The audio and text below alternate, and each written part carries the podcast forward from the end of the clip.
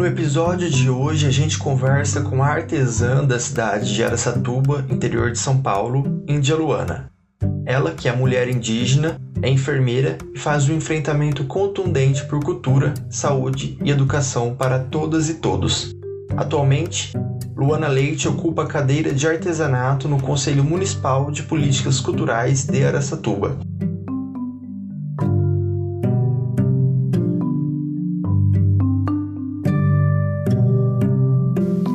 Bom, meu nome é Luana, Luana Clinéia Isidoro Leite.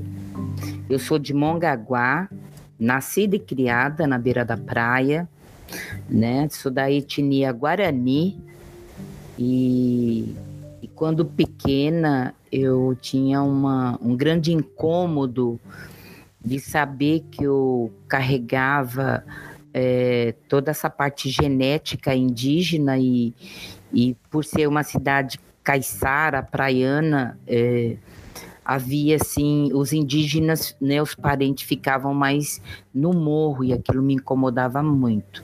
Bom, Daí, aproximados uns com 15 anos, né? Porque até então, vivendo adolescência, essa coisa toda, surfando, curtindo a vida, eu me dei conta que eu precisava desenvolver é, outras coisas. E me chamou a atenção a enfermagem. Fiz enfermagem, atendente de enfermagem com 15 anos, né? E em Tenhaém, e logo menos mamãe faleceu, papai já era falecido na época, perdi ambos muito cedo. E aí fui para Santos. Em Santos, por coincidência, eu trabalhava no hotel Aracatuba na rua Birigui. E eu queria saber, né, dessa cidade. É, Aracatuba é uma cidade e tal. E por coincidência também conheci o pai das, das minhas filhas lá em Santos. E ele falou que era de Aracatuba. Falei, bom, as pedras estão rolando, né? Aí vim conhecer Aracatuba. Por fim, acabei ficando, casando. Meu primeiro emprego foi na Santa Casa, né? E atualmente eu tenho uma formação de enfermeira, que fui até a faculdade, fiz a faculdade no Salesiano e também sou do serviço social, sou assistente social, formada pela Uniesp, pós-graduada pela Favene, e juntei, fiz a junção das, das duas profissões. Então, é, eu, eu vi o, o assistente social na saúde pública, então ficou muito legal, assim, para mim, bem esclarecido essas, essas duas profissões que me chamaram atenção. Ok. Quando morando em Mongaguá, ainda pequena, apesar de ainda estar tá naquela vida praiana, caiçara, me chamava muita atenção e eu, eu, eu e minha mãe, quando mamãe era viva, nós tínhamos como acolher naquela época os hippies, né? Que eu sou, tenho 57 anos, então eu peguei a fase do, do, dos hippies. Mamãe não gostava deles, mas ela acolhia, era incrível. Ela pegava as bancas, deixava ficar na minha casa, fazia lanche para eles. E, e com eles, eles, eles foram assim despertando em mim toda essa, essa, essa gana que eu tenho do conhecimento com o artesanato. Mas ficou lá, adormecido, por incrível que pareça. Aprendi a trabalhar, mas ficou lá adormecido. Meu interesse maior mesmo atrás do conhecimento era a enfermagem, né, trabalhar com pessoas, essa coisa toda. Chegando aqui em Aracatuba, eu trabalhei, como eu disse, na Santa Casa, Hospital Santana, me aposentei no pronto-socorro municipal como enfermeira e, e por um tempo fui emprestada para a Secretaria de Cultura, né? Porque assim, aos pouquinhos eu fui me aproximando da Academia de Letras, né? Do, do, pessoal da Academia de Letras, junto com o professor Hélio. É, ele era o secretário até então, e, e foi proposto uma, uma, um desafio, vamos colocar assim, né, que era trazer o, os moradores, os moradores daqui de Aracatuba a se aproximar da, da, da parte zonal, do, do, do, do, da rural, né, da zona rural. Então, tínhamos como proposta trabalhar em Taveira, né, e, e eu estava coordenando essa equipe aí. Aí comecei, eu comecei a trabalhar, rapidamente falando, resumindo, com a parte é, alimentícia, que é o queijo fresco, né? Que lá tem bastante horta, é, e, e, fomentar também, ajudar no fomento dessas famílias, né? No ganho, tal. Então, eu ficava nos bastidores com a organização, né? E eles, né, incentivados pelo, pelo poder público a desenvolver é, a, o, as suas vendas. Ok, nós chegamos aí a ter aproximadamente uns 57 colaboradores, assim, foi a coisa mais linda. Só que culturalmente, Araçatuba não prestigia a zona rural, entendeu? E culturalmente também os maridos das esposas que moram na zona rural não estão acostumados a deixar a mulher passar sábado e domingo atrás de uma banca. Então foi um desafio assim muito grande, como eu disse para você, de, de 50 e poucos colaboradores, é, ficou só dois. Eu entrei em desespero, porque é, primeiro eu, eu vislumbrei um projeto tão bonito, né? E, eu vi ele se exaurindo aos poucos, e para mim eu estava me sentindo frustrada. É, é, foi uma missão dada, né? Então teria que ser cumprida. Bom, o que, que eu fiz? Falei, bom, já que nós vamos ter também problemas com a parte de alimentação, que tem toda a fiscalização, tem essa, esse problema é, pessoal de cada um, de suas famílias. Então eu falei assim: não, então vamos para o artesanato. Aí eu sempre via, quando elas estavam atrás das banquinhas dela vendendo queijo fresco, vendendo os ovinhos frescos, vendendo as coisinhas delas, elas sempre estavam com uma agulha na mão, né? Ou fazendo um crochê, um tricô, alguma coisa assim. E isso me despertou a curiosidade. Aí eu comecei é, a chamar o pessoal para fazer sair do, do campo da, da, da culinária e entrar no campo do artesanato. E deu certo. Hoje a Estação Taveira está com, com cinco anos. Atualmente eu estou presidente dessa associação. E para mim estimular é, é, esse pessoal que, que estava vendo apenas uma coordenadora né, executando um, um, um trabalho social via prefeitura, o que, que eu fiz? Eu falei, bom, quem tem que ensinar e quem tem que incentivar tem que fazer. Aí eu voltei às origens, né? É, voltei às origens, de, mas o meu ficou mais para a parte indígena mesmo, que é o meu tocante, é o meu forte. Então voltei a fazer meus colares, meus brincos, né? E mostrei para eles que é o artesanato mesmo ali, que você tem que não o industrianato, estimular a pessoa fazer o artesanato mesmo, ser o, o criador mesmo daquela peça.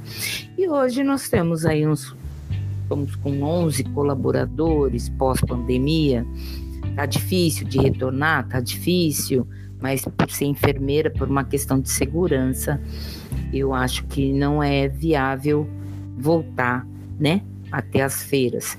Então, nós temos página no Facebook, nós temos página no Insta, e, e assim vamos desenvolvendo, conversando aos poucos, né? Uns desistem porque a pandemia atingiu assim, eu acho que no, de nocaute, né, a classe artística e, e nós estamos fazendo de tudo para dar um jeito de se virar de qualquer forma.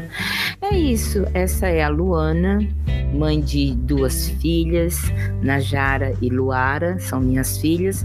Eu tenho a netinha que chama Eloá, todas indígenas né? O pai é descendente de espanhol, então misturou um pouco, mas na minha casa eu mantenho, tá vendo o cocarzinho lá em cima? A gente mantém as origens, aqui é o meu cantinho, aonde tá todo o meu artesanato indígena e atrás também tem uns, uns artesanatos meus, meu forte é brinco, né, filtro dos sonhos, tem uns livros editados também e também sou compositora e cantora. Essa é a Luana. Perfeito, Luana. Que história bonita, interessante Legal. de se ouvir. De se ouvir. Legal. É, você falou da Associação de Taveira. Taveira. Uhum. Me conta um pouco mais sobre ela, as atividades que, que vocês desenvolvem, como que é você estar como presidente, né? Sim, sim. Então, a Estação Taveira, nós escolhemos Taveira porque poucos sabem, mas a em Taveira que foi a, a, a, primeira ferrovia que passou por lá, que teve a estação, e a primeira estação ferroviária foi lá. E então nós estávamos assim, a, a, a ideia é, a, a, princípio era é, restaurar aquele patrimônio né? Que é uma tá, que é a, a rodovia onde parava o trem, a primeira parada do trem, restaurar e em volta, em torno da, da, da a gente fazer uh, trabalhos para apresentar, levar pessoas para cantar sertanejos raízes, né, fazer uma outra tribo, aí ao mesmo tempo aproximar né? O rural com o urbano. Porque é incrível, você está em Taveira, as pessoas falam assim: ah, então, ah, ah, vamos lá em Araçatuba? É, é, eles falam dessa forma. Eles não falam assim, vamos lá no centro. Eles falam, vamos em Araçatuba?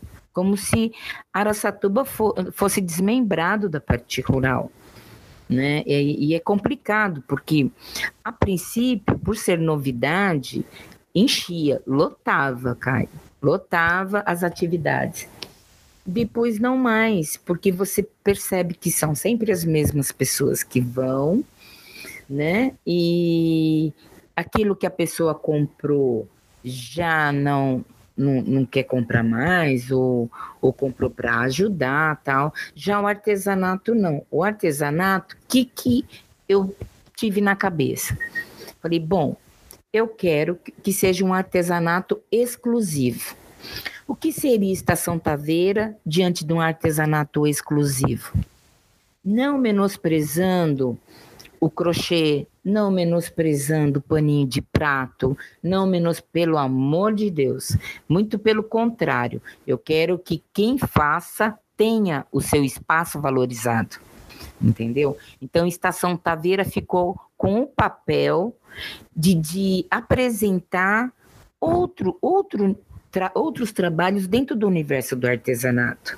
Então, o que, que nós temos? Nós temos a Índia Luana, que vende é, cachaça artesanal, que sou eu mesma quem faz, faço garrafadas, faço é, colares e brincos. É, eu tenho o, o Guto, o Guto, ele faz é, lam, é, laminária com, com PVC, né? Eu tô até com uma aqui, ó. Não sei se você consegue ver. Deu para ver? Sim, deu para ver. Que linda, linda. É, ela aqui, ó, essa laminária aqui, ó, tudo com PVC.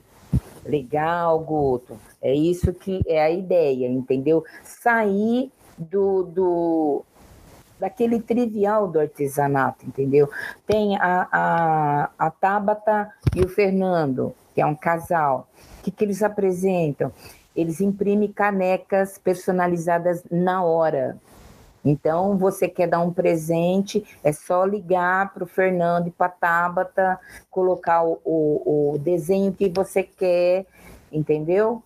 é feito na hora, junto com bottoms, com que, que vai numa linha industrial, vai, mas eles fazem na hora do jeitinho que você quer.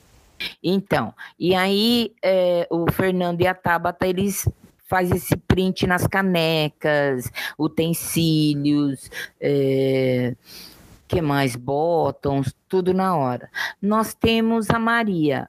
A Maria faz crochê? Faz. Mas espera aí, Luana, você falou do para sair um pouquinho né, do crochê. Só que a Maria, na hora que eu bati o olho nela e vi o trabalho dela, falei, Maria, você tem que sair do pano de prato. Ela falou assim: é, você acha que a gente troca muita ideia, nós fazemos cursos, né? E aí eu peguei e falei assim: você leva jeito para fazer roupa de crochê. Ok, hoje a Maria está mandando roupas para o exterior de crochê. Roupa, biquíni, sabe? E é, e é sob encomenda. Você fala assim: ah, Luana, eu quero uma camiseta só de crochê, em tal cor. Maria faz.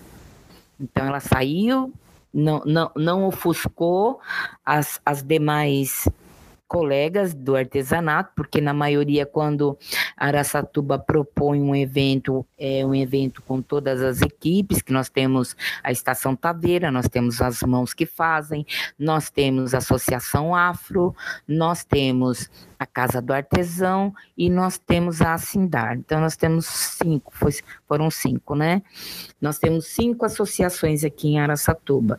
Então, para para respeitar o espaço delas, eu fiz essa exigência, entendeu? Nós temos quem? Nós temos a Meire e a filha dela, é, a Bruna, que pegam calças jeans e transformam em mochilas, transformam em bolsas, e também sob encomenda, do jeito que você quiser. Então, a maioria do, do artesanato que Estação Taveira oferece é totalmente personalizado, tanto para quem vende como para quem compra.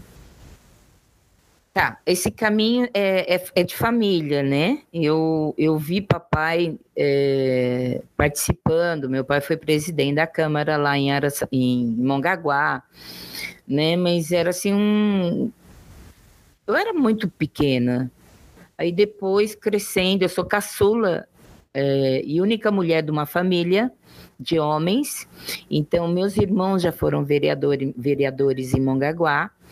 E eu só ali, só participando, contribuindo, né? E só aí, aí eu, eu, eu como eu tenho umas ideias diferentes, vamos colocar assim, diferentes da, da, da, deles.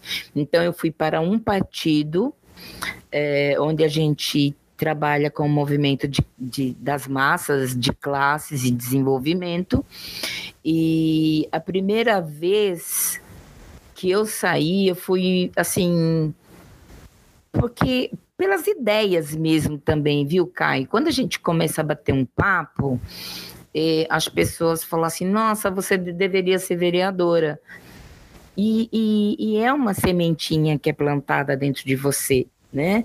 E essa sementinha, ela já tem o, o seu esteio lá, que é familiar. Mas eu, assim, nunca me interessei, sempre trabalhei nos bastidores. Mas é, é aquele tal negócio, Caio. Quando você quer mudanças, você tem que propor mudanças. E você tem que ser o instrumental dessas mudanças. É como ontem. Ontem eu encontrei com o pessoal do Maracatu, que eu faço parte, né? E nós estamos recebendo uma visita.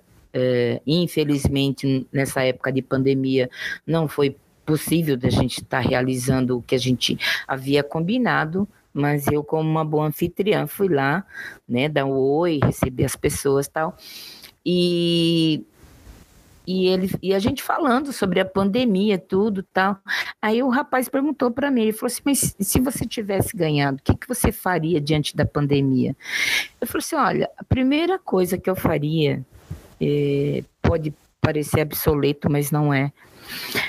Eu pegaria o meu salário e compraria os insumos que estão faltando para Santa Casa.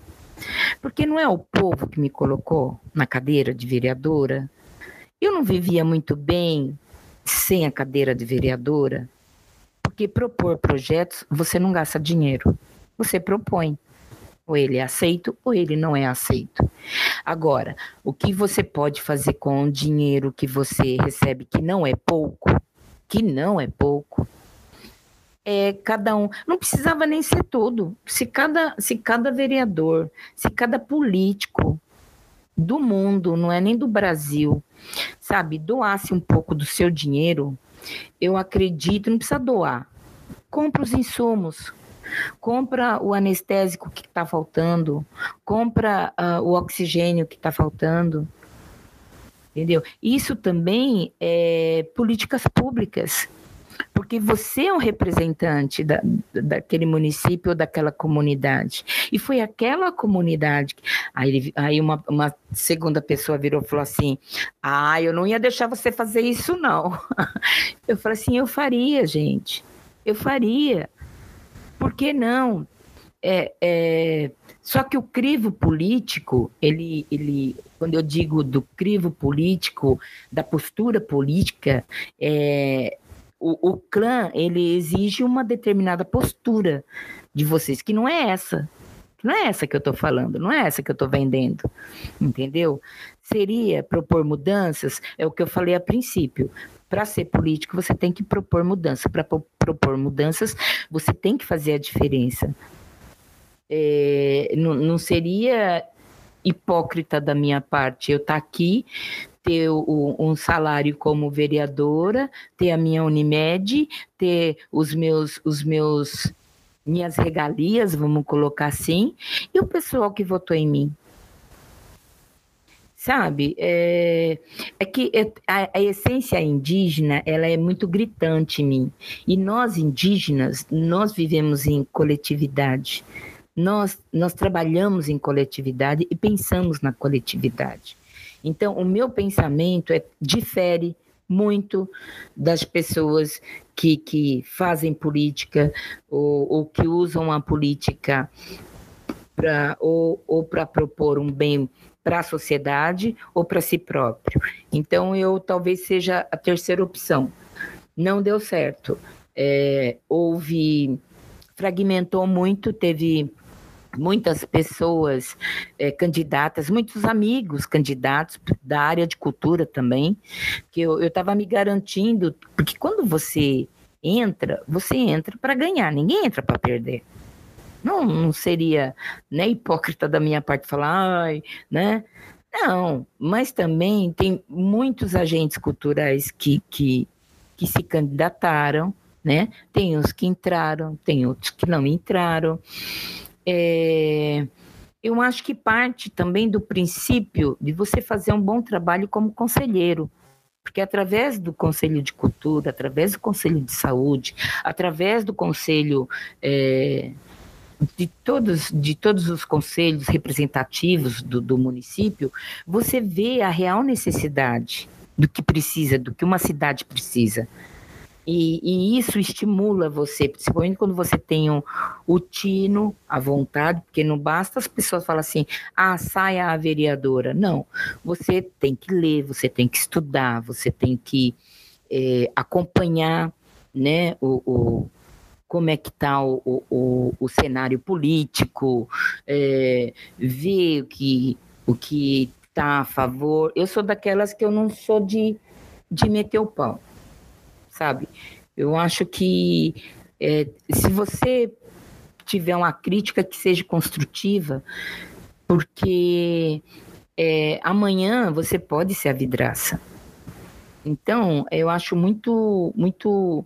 Chega até a ser piegas, mas fica metendo pau no, no, que está lá, sabe? Eu poderia o quê? Por exemplo, eu já marquei uma reunião para estar com, com um candidato que ganhou para passar minhas ideias, porque é, é necessário. E, e, e não é uma questão de ego, é uma questão de voltando mesmo para a coletividade, para pensar no coletivo, alguma coisa nova, para que Araçatuba é, seja um lugar bom para se viver, tanto para a juventude como para o idoso. E você tem que pensar em todas as abas, e tem, a, e tem aquela aba que você se identifica. Né? Eu, pelo menos, é cultura e a saúde. São. Uh, uh, as que eu, que eu mais é, trabalho. Então, eu tenho pessoas como você, como teu irmão, como o pessoal do pronto-socorro, que eu, eu, eu sei das carências. Tem muita gente que está dentro de uma câmara que não conhece as carências do pessoal do artesanato, as carências do pessoal da cultura e o pessoal da saúde. Como atualmente é, eu tenho colegas minhas de trabalho que elas não estão se revezando, elas estão indo trabalhar todos os dias, porque funcionários faleceram, pegaram Covid, não teve um aumento salarial, não teve um reconhecimento, não teve um acolhimento, não teve um pertencimento dessa classe que está sofrendo muito. Então teria sim que falar assim, o, o Edi, por gentileza, queira olhar para aquela classe da saúde que não é aplausos, não é só aplausos, é reconhecimento. É uma classe que merece ser reconhecida e que está trabalhando assim, além do, do, do, do quem está fora quem está fora da, da, da, da, classe da saúde não quer entrar por medo, porque mesmo vacinado você corre o risco de pegar Covid, né? Então, os que estão valorizar mais essa classe, tanto a nossa classe é, da cultura como da saúde, que são é, os meus olhinhos, né? São, eu olho com muito carinho. Então, tudo, tudo vem, vem de encontro respondendo a sua pergunta, assim, pegando todo o apanhado, tudo foi de encontro com as minhas expectativas quanto cidadã, né? E, e como, como fazedora de, de da cultura, de artes e, e da saúde. Então, eu queria apenas melhorar o lugar que a gente, que a gente vive. É isso. Luana, é, enquanto candidata a vereadora, como você, você compreendeu ser uma mulher indígena na política? Na política. Complicado. Você percebe, você percebe... Oi? Complicado. Oi? Complicado. Bem complicado, sabe? Porque pode não parecer, Caio, mas até nos dias de hoje é, eu sofro discriminação e preconceito não sou de. Chega uma hora que você acostuma. Às vezes você liga a televisão e as pessoas, ou então os, os irmãos negros, é, reivindicam respeito, solidariedade, e, e você ainda escuta pessoas falando que é mimimi. Não é fácil você ser indígena na área urbana. Não é fácil é, quando você faz uma faculdade, olha para você ver. Primeiro, uma indígena com a minha idade naquela época, lá atrás, eu com 15 anos, né? Entrava no hospital, todo mundo ficava olhando, né? E eu sempre, é, sempre estou com os meus colares, com porque isto me traz a energia dos meus antepassados e, e, eu não vou ficar me incomodando com o que os outros estão olhando ou não. Então, eu já ouvi muitas piadinhas, tipo, ah, a Índia tá na enfermeira, amanhã a Índia vai virar secretaria da saúde, mas com zoação, sabe? Com uma falta de respeito muito grande, minimizando a sua capacidade quanto ser humano. E, e nós, ser humano, nós somos todos iguais. Todos, todos. É, uns com capacidade mais porque buscou capacidade, outros com menos capacidade dentro da sua ignorância. Mas é, para mim foi muito complicado.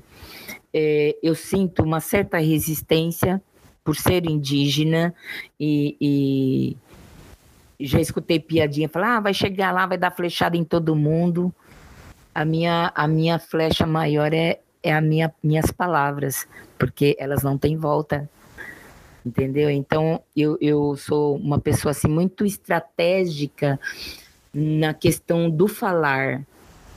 Isso os anciões já me ensinaram, os, os, os antigos, minha avó me ensinou, filha, antes de falar, pense.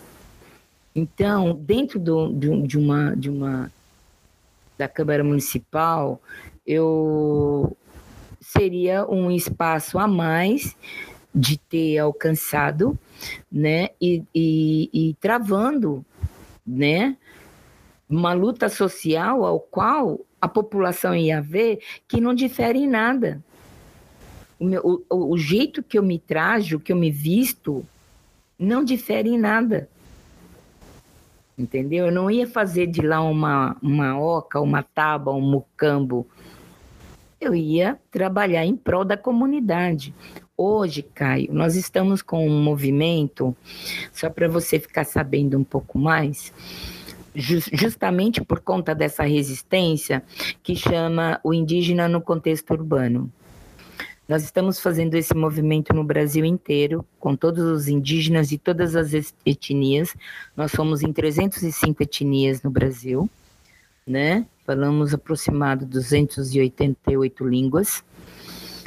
Mas é, o que, que nós pretendemos com isso? Ora, não foi a aldeia que avançou na cidade, foi a cidade que entrou na aldeia. Então, nós, quanto indígenas urbanos, nós também queremos os mesmos direitos que o indígena aldeado, que o irmão que está lá aldeado.